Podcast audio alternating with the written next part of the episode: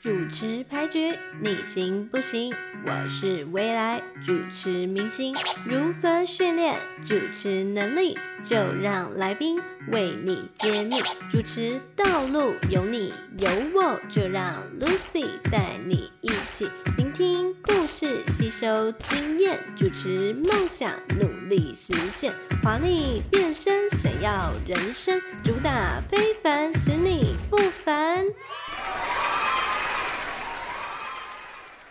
你现在收听的是名传之声，名传广播电台 FM 八八点三，你一定会喜欢。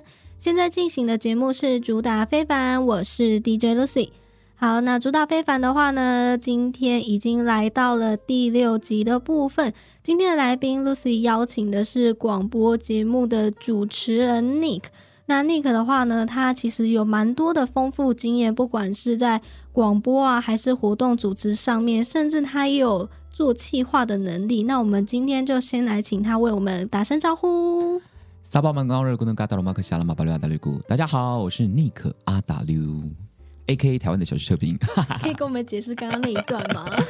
刚刚那一段其实是来自东卢凯语，因为我本身是卢凯族，然后那一段是在跟大家说：“嗯、大家好，我是来自达鲁马克部落的阿达柳，然后我的家族名叫做喇嘛巴柳。”真的是简单又明了。对对对对对。我刚刚还在想说这句话会不会是什么“大家好，我是什么”，哦，所以还真的是这样的意思。是是是是是。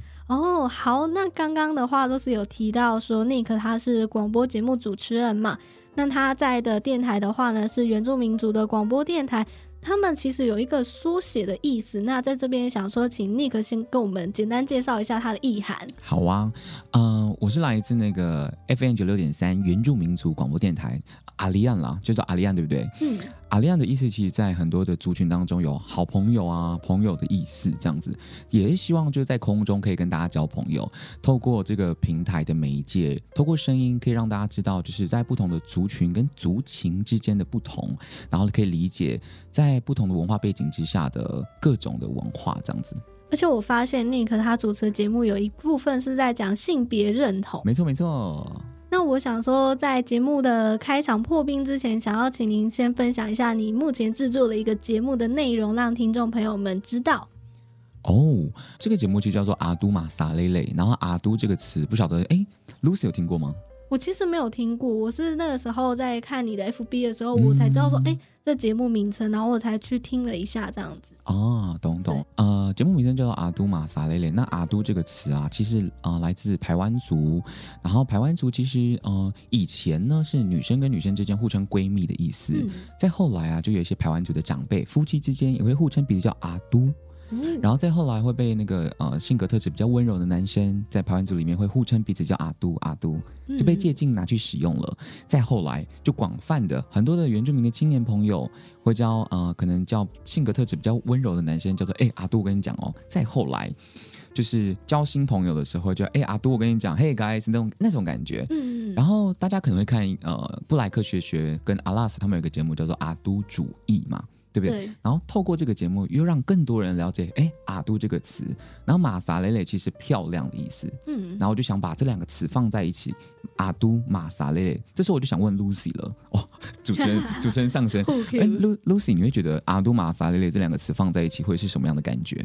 其实我一开始看到这个节目名称的时候，我就想说它的念法到底是什么？嗯，所以我刚刚完全不敢自己念这个，我怕说，哎，等下念错怎么办？嗯嗯对，那我一开始我会想说，这名字很新鲜，就是你不知道它的由来，所以你也不确定说这两个拼出来的意思是什么。对，就是变成说你要等于是从节目里面当中，你慢慢去听，你才会知道说哦，它的定位是什么。而且我一开始就是先从文字嘛，因为 Nick 的粉丝专业上面其实有先写他主要是在讲什么，所以我一开始诶，他就在讲性别认同。没错。在刚刚听到 Nick 这样讲之后，我我才知道说，哦，原来这个名字这么的有意涵。嗯嗯嗯，会是那个啦，就是阿都其实讲的有关于在性少数嘛，然后玛莎蕾蕾其实东鲁凯是漂亮的意思，嗯，把这两个词放在一起啊，其实是希望大家不管是哪一个族群，你生在哪里，你做什么事情，只要是你自己，你就是最漂亮的样子，这、就是这个节目命名的由来。我觉得很有意义。嗯嗯，然后我自己很喜欢、欸。对啊，然后里面在讲很多有关于性少数的议题，然后呃，不管是在性倾向，还是性别认同，还是我们也会讲到一些性暴力，有关于性的，还有性别主流化的任何东西，然后搭配时事，然后来跟大家分享这样子。而且我觉得现在其实性别这一块越来越多人去讨论、对对对。但是用这样的表现方式，我觉得还蛮少的、欸，就是用这样的名称设计上面，因为很多人都是直接破题。马上就可以看得出来，哎、欸，他就是在讲性别包装，包装再包装。哎、欸，我没有听到解释，我真的不知道这节目在干嘛。可是我觉得确实就像 Lucy 所讲的，很多的听众朋友们，或是很多可能非原名的朋友，然后在接触这个名字的时候，会觉得，哎、欸，这是什么意思？我其实很喜欢呃突破同温层这件事情，嗯，就会去访一些可能歌手、网红，然后透过他们的影响力，让大家来认识这两个词，让大家来认识所谓的性别，因为性别其实在我们生活当中占了百分之五十以上，哎，任何地方都充满着性别，厕所啊、制服啊，其实都是，颜色也都是。对，而且大家其实对于性别真的有蛮多的刻板印象。没错，没错。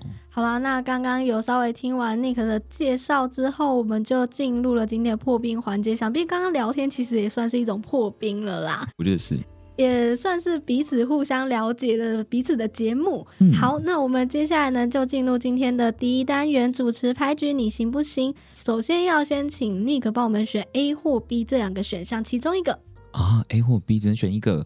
对呀、还是你想要都要？那我选 C 好了。我没有 C 耶，还是 C 就以上皆是好了。A 呀、啊，就 A 好了。A A 吗？好、嗯，那 A 的部分的话，就是当你在做现场节目的时候，就可能器材临时出状况，对，或者是来宾突然没有在时间内来，那你会怎么去处理呢？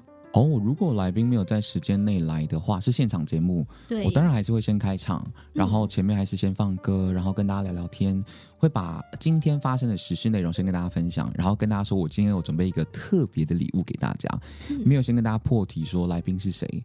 他来到现场的时候，还跟大家说：“哎、欸，这是一个特别的礼物，这样子。”哦，就是先打个圆场，嗯、不要先点出来。如果人没到，哎、欸，那就尴尬了。对对对，如果没有在那个时间点上，他如果后面没有赶到的话，就蛮可惜。然后也会让大家觉得：“哎、欸，这个礼物来宾，这个艺人是不是迟到了？”我觉得对那个来宾可能也不太好。有些时候都会有一些这些的突发状况，所以我们可以互相的体谅，这样子。那你在主持节目的时候，你有碰过这样的事情吗？如果是活动主持的话，有。就是可能来宾，因为他有尬不同的表演，嗯，所以在来的路上就是需要一点车程啊，懂？对，有时候塞车之类的，对对对对对，是有的。哦，所以也是用这样的方式先去化解。呃，老实说，因为是活动的现场嘛，所以我就唱了几首歌，然 后就是现场先表演这样，对，然后跟现场的呃来宾啊，现场的那个啦民众互动，然后跟问那个我的合作的窗口，哎、嗯，有没有一些小礼物？我可以来那现场，然后跟大家互动，然后发礼物这样子。Q&A 环节之类的？没错没错。哦，原来如此。那你要先小表演一段吗？唱歌？你就唱歌吗？我跟大家说，我刚刚就是跟 Lucy 在前面，在我们在对那个内容的时候，我就发现 Lucy 是会唱歌的人，而且哦，还是唱闽南语起家的，对不对？等下，我好像挖到自己的坑，怎么会这样？我们让我热烈掌声欢迎 Lucy。今天唱什么歌曲？你最拿手的闽南语歌是什么？要唱闽南语哦，我想一下，哦，闽南语的部分，我可能想到之后中场补进去好了。我可以先唱中文的，好。中文的我可能唱张韶涵的歌曲，嗯、就《遗失的美好》，我不知道大家有没有听过，蛮久的，蛮久。你在哪里听到《遗失的美好》？我是在那个一档节目，就是中国的节目《隐藏的歌手》，因为那是我小时候的歌。我想说，我跟 Lucy 的虽然年年纪还蛮近的啦，只是我想说，Lucy 小时候是有碰到张韶涵的吗？没有，可是我很喜欢她，对，我很喜欢她。好。紧接着呢，Lucy 要为我们带来这首好听的歌曲，来自张韶涵的《遗失的美好》。好，那我就再重复歌唱喽。我始终带着你爱的微笑，一路上寻找我遗失的美好。不小心，当泪划过嘴角，就用力握过的手抹掉。再多的风景也从不停靠，只一心寻找我遗失的美好。有的人说不清哪里好，但永远谁都替代不了。好听，好听，就忍不住想要合唱。嗯、呃，在唱这首歌的时候，你的画面在想什么？你听到这首歌，你几岁？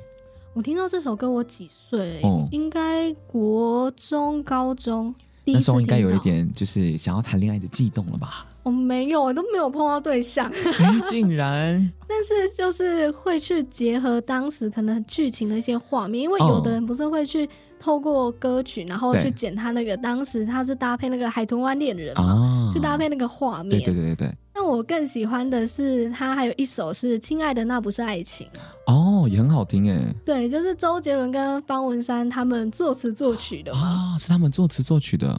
我反而还更喜欢这一首，嗯、但我觉得这一首技巧好高哦，转音的部分，嗯，嗯我觉得先不要。我觉得确实蛮难挑战的。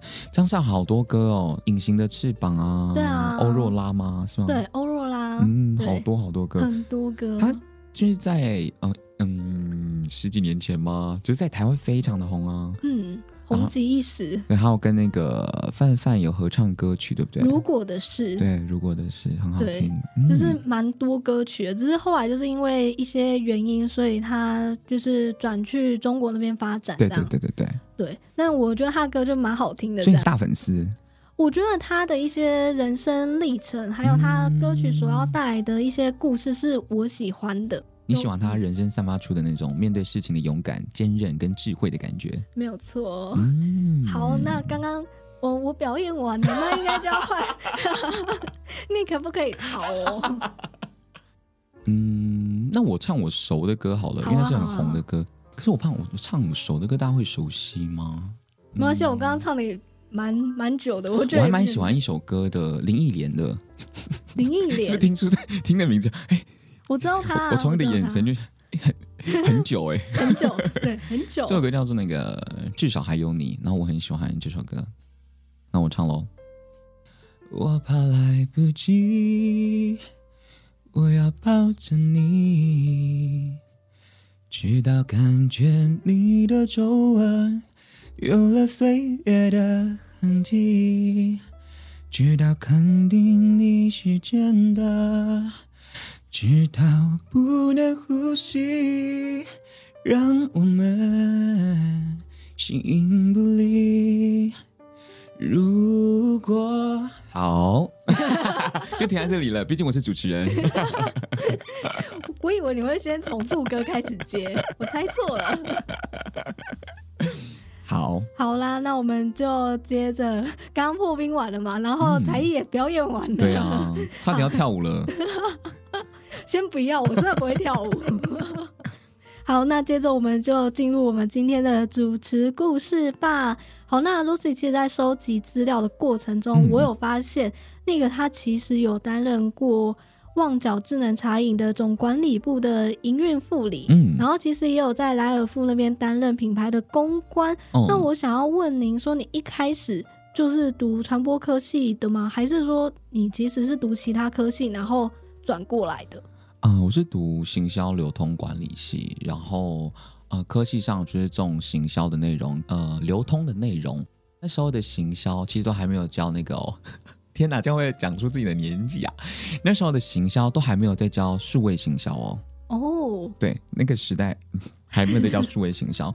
然后我之前很喜欢传播。可是都没有机会可以就读，可能跟成绩有关系，对，所以后来其实我在那个中视当过企划，其实一直帮在那个人生当中，因为你想做什么事情，所以我就很认真的去找有没有相关的机会，很认真去投履历啊，很认真去想说对方需要什么事情，我没有符合条件，我没有符合条件的话，我可以透过什么样的方式补上这样的能力。因为我自己本身，我觉得我也有点算跨科系嘛。我原本不是想要读传播、嗯、哦，要不然呢？我原本想要读法律哦，法律为什么是法律？因为我其实蛮早之前啦，嗯，就是对于法律就有兴趣。我觉得有可能是童年的那个戏剧的滤镜。啊哈，uh. 就是看了太多那种，就是男主角是律师啊，拯救女主角，类似这种的。所以你对于公平正义这件事情，在你心中是很很重要的。对，敢问 Lucy 是什么星座吗？天平啊，所以应该蛮严重平衡这样子。对，嗯、然后选择困难这也是真的啦。那你之后会打算就是可能传播跟法律相关的相关研究啊，或者相关的工作走吗？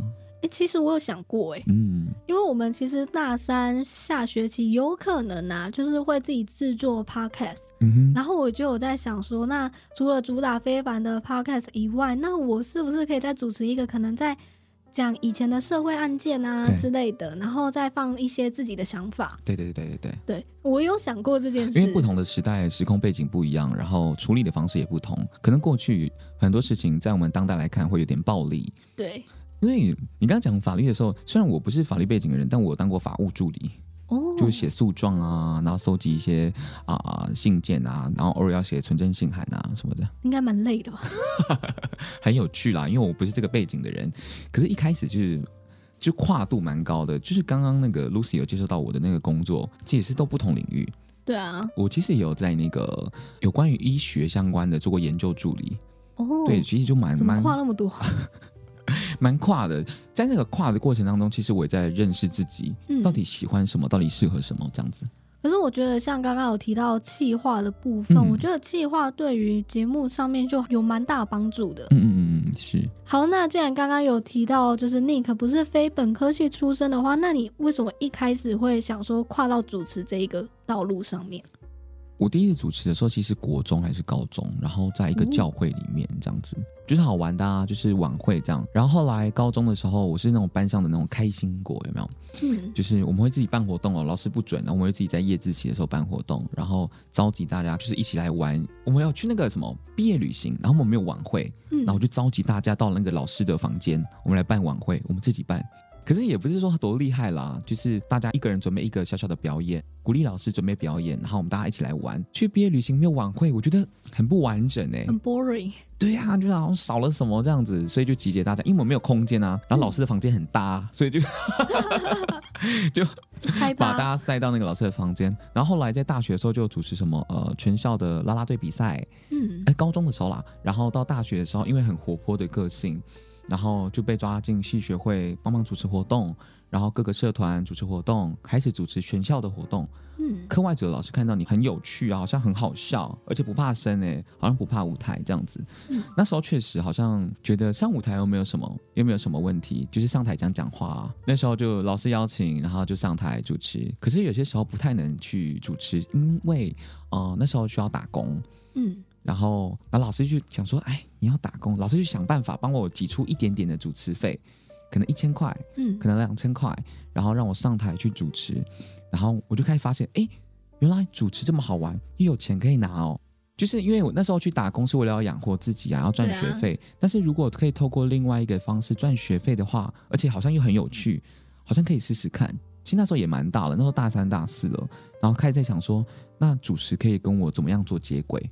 嗯，然后就开始在想办法，然后我还要去到那个台北的各地去找婚礼主持的助理，让我去学习嘛，这样。可是台北其实都很需要你有经验，所以我就跑到桃园跟新竹，嗯，然后去当他们的婚礼的助理主持人，一场大概五百块，但是光你那个通勤费，当然你的餐费，其实花你是你是没有赚钱的，嗯，对。可是那时候就乐此不疲啊，就觉得我好像有在学习我想学的东西，然后再后来。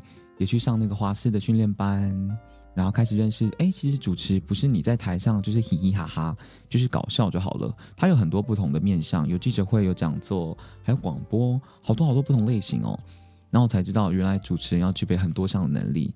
然后那时候就有点打击到我自己的自信，就觉得哦，原来我一直以为自己是一个很厉害、很厉害的主持人了。嗯，结果好像世界很大，我才认识到那么一点点。然后开始去摸索、去碰不同事情的时候。就开始很正统的、很正规的去学习。在你正规去学习的时候，你原本那些个性啊，或是有趣的地地方都被拿掉了。嗯，你会重新塑造你自己。在你重新塑造自己的过程当中，那一段路其实是相对辛苦的。而且我觉得就是有点拉锯战的感觉。没错，没错。就像其实不同类型的主持人，对于他的性格上有一些是有所局限的，嗯、对不对？嗯、所以。我觉得就跟 Nick 可能本身的性格是不相符合的，是不是？有一点可以这样说，因为我原本可能非常的、非常的欢乐这样子，而且非常的吵。原本，嗯，但是做了不同的主持之后啊，可能做广播也是一个蛮大的影响。我一开始注重自己的咬字、声音语速，嗯，声音的温度到哪里。可是这样子的状态，可能拿去活动主持，可能没有那么适合哦。当你的声音一直处在一个比较温暖的状态的状态，人家会想睡觉。嗯，没错。我其实我到现在都还在爬书跟整理，说，哎，到底呃在哪里做切换是好的？可是我最近有有在想说，哎，就很这件事情很好玩啦，因为你在不同的时间点，嗯、你会看到不同的自己，看到不同的自己的时候，我觉得也不用说强硬说自己一定要去做。嗯，我以前会给自己一个规定，我一定要做可能呃三语主持人，就是中英日。因为我刚刚前面有介绍说我是台湾的小时测评嘛，我对日文是有一点兴趣的，对，所以我就想想说，我一定要做中英日的三语主持人，这样才可以很厉害这样子。后来呢，就发现不管你会多少语言，但你对这件事情的喜欢跟热爱，还有你对这件事情的专业度比较重要。现在主持其实还蛮讲究，可能你多一些语言的话，其实你的机会也多了一些。嗯，是没错。你相对来说，你有比别人多一项的技能跟工具啊。其实，在各个场合的语言能力其实都是重要的。因为语言就是你要拿来沟通嘛，你不沟通，你应该很难生活。是是是。刚刚 Nick 有提到，他其实有访过不同的主持类型的活动。那想要问一下 Nick，其实，在面对不同类型的主持，大概要注意哪些细节？不同类型哦，应该是说任何主持如果要介绍单位啊，或是名字的时候，一定是不能讲错的。这一点一定要请大家多多注意。名字、单位，这是大家会很在意的一件事情。然后，嗯、像广播好了，声音的话，我觉得清楚，咬字啊清楚，然后节奏很重要。因为活动有分好多种哦，有分一般的可能社区型的，然后一般大型的活动。嗯，我最近有主持那个大剧院的，呃，士林表艺中心的大剧院的一个一个活动。然后那一个活动其实是一个音乐会的串场的主持。嗯、然后我的开场啊，其实很震惊的，就是各位来宾，欢迎你莅临台北表演艺术中心这种，嗯、就是震惊的时候要震惊，然后可能。放松的时候要很放松，那个放松指的不是你放松，当然你放松就是来宾现场所有人会跟着放松。主持人其实掌握现场所有的气氛跟节奏，然后你要如何去掌握这个气氛跟节奏，来自于你的声音语速，跟你的谈吐跟你的举止都有关系。所以，呃，刚刚 Lucy 问的这个问题问得非常好，就是我其实也花了好多年的时间在在想说，啊，这是婚礼哎，啊，这是晚会，那我我要怎么样啊？我要穿什么衣服啊？我要表现出什么样子吗？其实我一开始的时候也会想说，会给自己好多的不知道，然后也不知道去哪里参考 这件事情。所以我觉得这个这一题很好啊。可是我觉得反过来来问自己，大家可以先想一件事情，就是。当天参加人的受众是谁？然后你的窗口，就是你的合作的厂商跟窗口，有没有跟你沟通过哪些事情？当天可以轻松吗？还是要严肃一点？还是有什么事情要特别注意？你可以反问他这些问题，然后可以再问他说：“哎，那我当天如果穿什么样的服装，OK 吗？”他如果说 OK 的话，那基本上 OK。那当然，你也可以去参考一下你所有的来宾的年龄层，还有他们的职业是什么，然后去取决于你当天的状态要到什么程度。我刚刚还有讲到服装仪容的部分，在活动上面这还蛮注重的。没错没错，而且不同活动的穿着其实也不一样，嗯、真的就是要靠事前沟通。嗯，我觉得事前沟通可以避免掉后面很多出错的机会。是，而且像是刚刚讲错名字这件事情，我真的觉得。我是来宾的话，我听了我会不开心。就是 Lucy，Lucy 可能觉得说，就是会很不开心。可是其实，在很多的场合，尤其是办活动的场合的现场，嗯，很容易就是，呃，可能某一个长官没有来，然后另外一个长官来，但是我们上来的名单是错的。有但是我明明看到他穿的背心啊，或是什么是那个名字，哎、嗯，那现在这个状态要怎么办呢？我可能一样会唱名上面这个名字。那他如果现场没有的话，我觉得直接再唱名下一位有穿背心的人，请他起身挥挥手。就这是一个现场会蛮突然或是很临时发生的状况，所以呃，主持人可能对于这个活动的了解程度，以及对这个单位他们呃所服务的客人。他们的厂商是谁，也都蛮重要的。唱名是一件对于主持来讲，算是一件还蛮头痛的事，我自己觉得啦。因为我如果今天角色是切换到我今天可能是来宾，嗯、可能是坐在底下的人，可能站在我的角度会觉得说，怎么就是会有这样的状况出现？对，那个视角不一样。对，嗯、可是当你切换到主持自己主持的时候，你就会想说。有时候口误真的是难免，真的很难免的。因为有些时候你你上来的那个字啊，是那个工作的伙伴他写给你的、嗯、那个字，你可能真的看不懂哎，那怎么办？可是你还是先念啊，可能第一个字你看得懂，然后你就可以慢慢的引导台下的人去回答你，这样、嗯、这也是一个方式。另外一个方式就是先不唱名，等到后面的时候可能有串场嘛，你再去问那个窗口说，哎，正确的名字是什么？你再补唱名，这也是一个方式。当然就是没有一个一百分的解决方法啦，每一次你都是一个经验，然后你会在每一次的活动当中长出一个新的知识、新的能量。而且不知道大家有没有印象，之前在金曲的时候也有出现过一样的事，就是唱名的部分。是对，但我觉得那个就是有时候不是主持人就可能没有看清楚，有时候可能是上面印字的部分啊，所以我觉得现场主持其实有蛮多不可控的因素。哦。确实，尤其是现场活动啊，不管你的访纲，不管你的那个现场的脚本多细节，一定会有很多临时的状况，一定会有。只要是活动的现场，一定会有。所以，呃，主持人的呃临机应变能力真的很重要，然后现场的工作人员的临机应变能力也很重要。大家可能会看到说，哎，这个主持人很厉害，其实现场的工作伙伴也非常的厉害。其实幕前跟幕后都，都很重要了，没错，没错，没错。既然刚刚讲的是活动的部分，那如果切换到了广播这一块的主持呢？嗯、广播的主持啊。我觉得事前的功课准备一定要有嘛，就像 Lucy 今天哦很认真的准备，我看到她的那个访纲，我哦吓一跳，就是就是把我的就是在网络上可以找到细节都找到了，了就非常的用心啊，就是这是一部分嘛，就是很用心的去找，就是可能来宾相关的一些资历或是履历，嗯、然后或许也可以去找，就是这个来宾背后的一些相关的事情，我会去爬书这个来宾的所有的社群媒体，公开的跟私人的。嗯私人的怎么爬？私人对私人的怎么爬，对不对？就是他会有一个可能公开的粉砖，FB 的粉砖，那、嗯、可能会有个人的粉砖，不一定锁起来。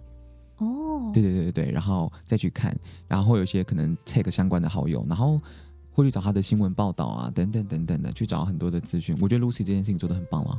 感觉你现在是要把那种祖宗十八代全部 翻出来的一个概念。对，就是因为我们不知道每一个来宾的状态，所以我不知道他好不好聊啊，好不好谈。那谈这个他会不会不开心？但不开心了，我就要马上切换下一个话题啊，我比较不会让自己有那么多的恐慌啦。你准备好了之后，比较不会紧张。榜纲应该就是多列一点，那有没有问到是其次。对，没错没错。因为你少列，就是变成哎，你后面你要问什么你不知道，然后你当场想、嗯、想的问题，可能也不见得是好的。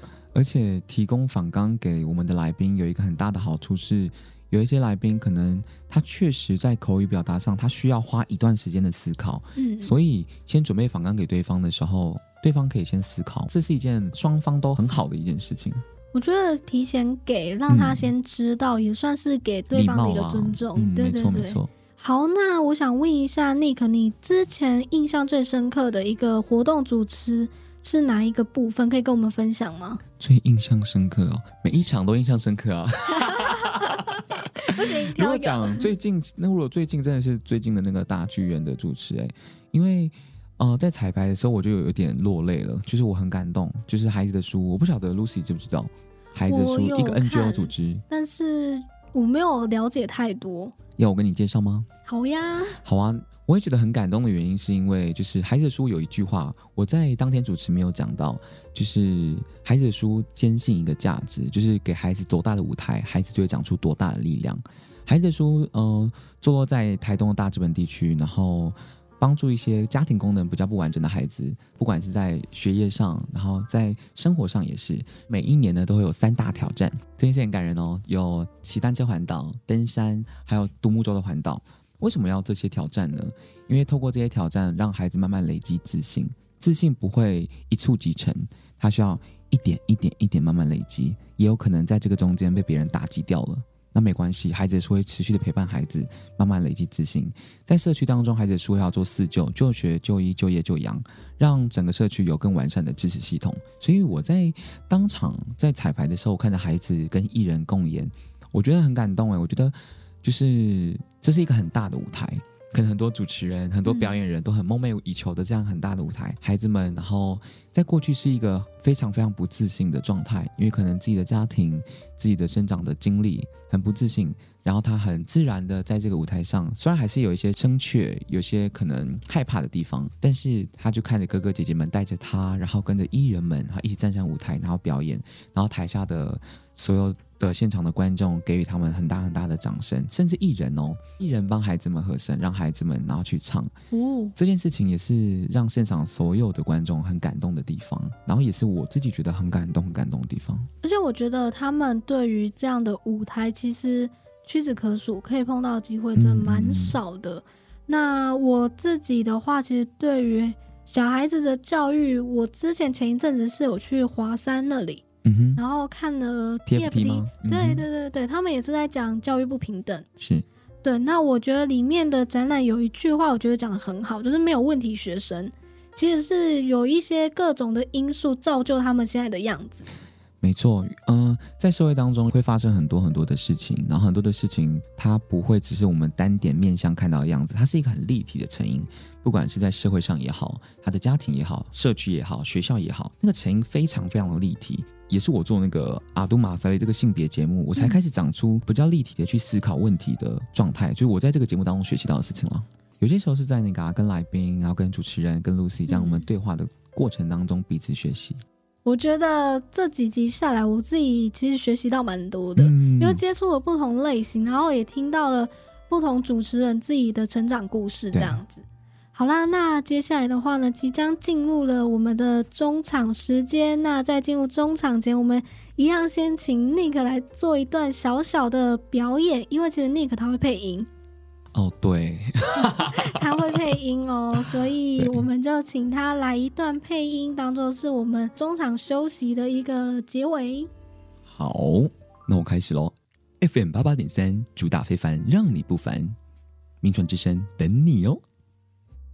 欢迎回到主打非凡的节目现场，我是 DJ Lucy。好，那刚刚跟 Nick 其实聊了蛮多，甚至都才艺表演过了。我们接下来的话呢，就进入今天的跳舞环节。跳舞这样是看得到的吗？我们可以那个这样动作那个 sorry, 动作声音，sorry. 动作声音的弹手指是不是？哒哒哒。好啦，那我们接下来要介绍的是主持梦想逐梦踏实的部分。我们先来问一下 Nick，好，就是你自己本身的话是非传播科系嘛？那你觉得担任主持人或者是从事传播科系的相关产业，一定要非本科出身吗？我觉得没有哎、我自己也很喜欢很多的主持人，他们其实都不是传播背景出身的。像博谦，我不晓得博谦他其实是在客台，还有讲讲课电台，还有在客台担任主持人。然后在去年嘛，还是前年拿到了金钟广播金钟，然后也主持了非常非常多很厉害的大大小小的活动这样子。然后他也不是传播背景出身的人，任何事情啦，不一定是单单主持，就是这样，就是你有多热爱，你就会多认真去做这件事情。你要找到你热爱那件事情，我觉得比较重要。用爱发电。嗯，对。为什么我会讲这个呢？我们刚刚在录节目之前，是其实我们有聊到用爱发电吗？哎，不是用爱发电呐，就是刚刚 Nick 有先问我说：“哎，那你为什么会喜欢广播？年轻人不是对于广播就觉得是夕阳产业吗？” 对啊，因为我也很好奇啊，就是因为未来的可能职涯做接轨这件事情，就是像 Lucy，Lucy 非常年轻，二十岁，二十一，二十一岁。然后大家可能大家对于传统媒体，可能电视广播，对于很多很多很年轻 Z 世代的人，可能对于这些传统的产业都不是这么熟悉，嗯、因为从小就拿着智慧型手机长大。我就很好奇啊，哎，Lucy 怎么会想要去做广播呢？那我会不会是比较古板的人？嗯、我的话，因为我自己是在隔代教养家庭出生，所以我其实一开始最常接触的不是三 C，就是可能手机啊、平板之类的。我反而常看的是电视。哦，你是看什么电视节目长大？八点档 算吗算啊，因为你要配合阿公阿妈的喜好啊。对，哎、欸，我真的是八点档，我觉得八点档的话，哦、我到现在还会看呢、欸。到现在还会看，那很棒啊！对，我觉得有些时候我们从小到大长大的一些经历，我们就回溯那个过程，就是跟我们现在做的事情会有一点点相关啦。没有错。然后我自己广播的话，嗯、我是喜欢用声音去传达故事。哦，用声音传达故事。对，因为我觉得有时候影像看久会疲乏。嗯。但对我来说，声音不会。嗯，会近视。有蓝光啊，所以眼睛会近视，要戴那个防蓝光的眼镜。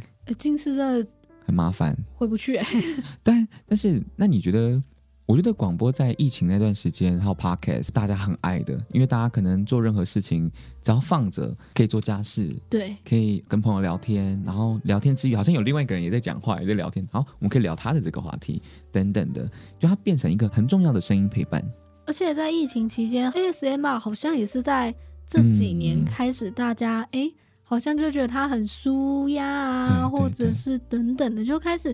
声音这一块好像又重新被大家所注意到了，没有错。还有声音经济这件事情，哎，对，声音经济这一块也是近期大家常去讨论，也蛮多人想去尝试看看的。对啊，对啊，对啊，对啊。好，那我还蛮好奇，Nick，你是怎么精进自己的主持技巧？嗯，被问到这一题有一点不好意思，因为我觉得，因为我觉得我我碰过太多，或是我看到我觉得太多太多好厉害的主持人，然后我自己也好喜欢他们。嗯，如果要跟他们比的话，我觉得哇，自己还有很多很多很不足的地方。我自己要怎么增进自己的主持技巧？我有听过很多的前辈分享啦，很多的前辈是说会干很多的杂志啊，很多的书，然后看你要专攻哪一项。当然，如果你是活动主持人哦，你要很追时事的。你要很在意，然后你甚至啊、呃，流行的歌你要会唱，你要知道大家在讲什么，你要知道你的观众喜欢听什么。我刚刚有说嘛，就是在不同的场合，我们的现场的观众是谁，他的年龄层，然后他是什么职业的，那当然跟你当天的活动主持也会有关系。所以你可能要去摄取一下他们会喜欢听的东西是什么东西，而且要像是好朋友之间的关系，要有一点拉近距离。对，嗯、就是同温层啊。是是是，是，我觉得就是同温层的一个概念。相对的语言啦，就是呃，如果你今天是走到一个客家庄主持的话，你可能多少还是要会有一点客语。会拉近彼此之间的距离啊，会觉得哦，这个主持人有做功课。那你会吗？这是一件很重要的事情。我还没有主持那个 客家相关的活动，但我是一个举例啦。那假如说我去主持一些可能长辈的、可能长照相关的一些活动的话，是比较偏娱乐性质的活动，我可能就会准备一些年代金曲。嗯、是台语歌吗？嗯、呃，可能台语歌啊，可能华语歌，《月亮代表我的心》啊，哦、这种的，就年代的金曲，可以跟现场的长辈互动。或是多记一些长辈的呃喜欢的偶像是谁，那我可以跟他们聊天，可以说哇，北北你长得真的很像那个耶，哇，你的气质很像费玉清哎，你是小哥吗？这种可以跟长辈之间的那个互动距离拉近，他听得懂你在讲什么，这件事情很重要。我刚刚突然想到凤飞飞，嗯，对啊，这类的，这类的，就是拉近距离啦。嗯、时间过得很快，我们来到了最后一个单元，主持解语花。你一开始是如何找到自己的定位？那我们在找寻定位的时候，要怎么去定位自己？如何找寻自己的定位哦？就是你喜欢你自己什么样子，你就去做什么样子。然后在这个时代啊，我觉得你不要去太担心，因为现在网络科技太方便了，很常会有人在呃不同的地方给你一些建议跟指导。我觉得那些建议跟指导，你可以听啊，你可以不听，都可以。那是不是你喜欢的样子呢？如果那是你喜欢的样子，你就是勇敢去做它，就不用去 care 其他人的想法是什么。当然，有一件事情你要 care，就是跟你合作的厂商，他跟你讲了，你当然要吸收啦。但我我觉得也不是全盘吸收哦，你还是可以保有一些你自己的想法，可以跟他讨论。那当然，讨论之下可以共同产生出我觉得一个是新的好的东西，然后保有自己的喜欢，跟保有自己的热爱，跟保有你自己的个性，这件事情很重要。你想要成为一个什么样好的主持人，你就往那个地方去出发，去参考模型啊。因为你想当主持人，一定会看到哪一个人你很喜欢嘛，那你就去看他，他什么样子，你就慢慢的去模仿。我们都是从模仿开始的，从模仿，然后你会慢慢的在这条路上去形塑出你自己的风格。那你自己在定位的时候花了多长的时间呢？哦，花了多长时间？三到五年的时候，我都会有点，嗯、呃，有有点力道调整自己。嗯嗯嗯嗯，就是调整的幅度是蛮大的。有，因为我其实之前访了几个主持人，他也觉得说，有时候自己的定位可以再改一下。对，因为他其实这件事情没有终点，也没有标准答案。我们不会知道下一刻会发生什么事情。就像是疫情来讲好了，嗯、疫情发生了，很多活动主持人哎不能主持活动，他们只能有些改成线上的活动，改成线上。那他如何面对镜头？那他就是要去改变的一个策略了。他要去等呃线上所有的人来回应的字幕。然后去读那些字哦，你想问的是这个问题吗？就是跟你现场活动主持也不一样，所以适时的去调整自己，我觉得也蛮重要。真的，嗯哼，这我觉得是大家都要去学习的功课。就像是我觉得每个人的座右铭也都不会在那一个时间点都一直维持那个样子，嗯哼，会随着你的年龄而做改变。嗯，那 Lucy 的座右铭是什么？我自己的座右铭是。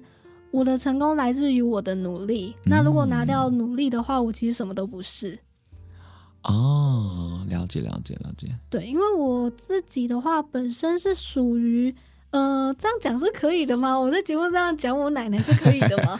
呃，反正就是我们家的话比较传统，是，然后就属于比较有点重男轻女的部分。嗯、那我小时候就属于那种。人家越看不懂我，或者我越看不起我，我就会越想要证明给人家看。嗯、对，所以我就会一直把这句话当做是我自己的座右铭。是，对，然后就是一直朝着这样的目标去前进。但是我觉得每个时期的座右铭都会改。是啊，是啊。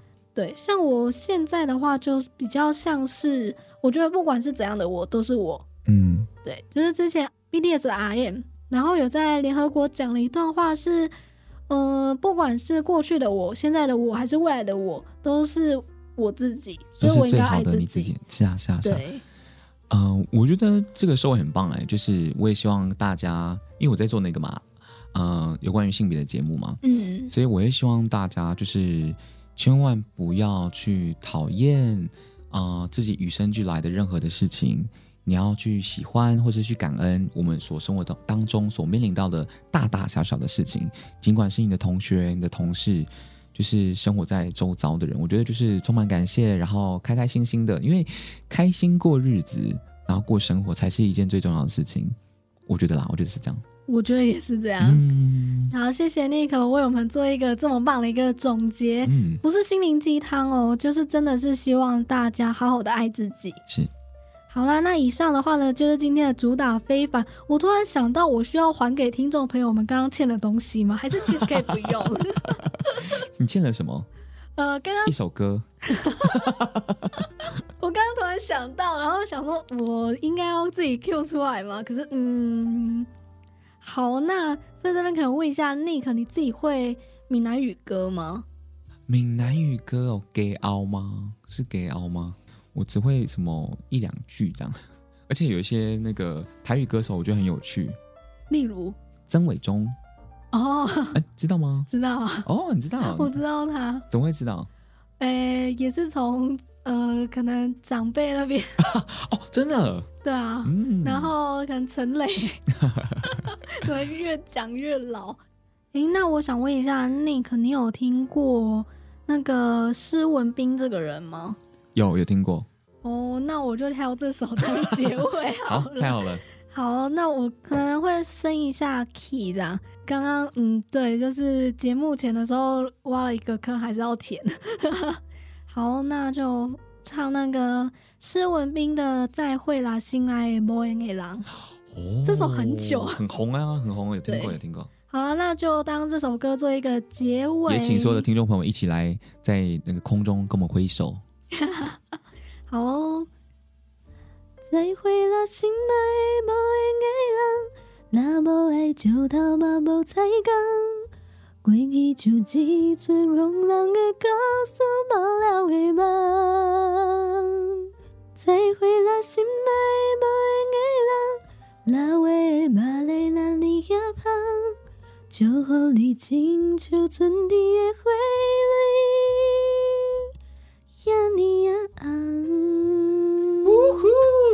好啦，就当结尾了。太好了，太好了，再会了，大家再会了。对，就把这首歌当做是今天的 ending。以上呢，就是今天的主打非凡，我是 DJ Lucy。下周同一时间记得收听哦，我们下次见，拜拜，拜拜。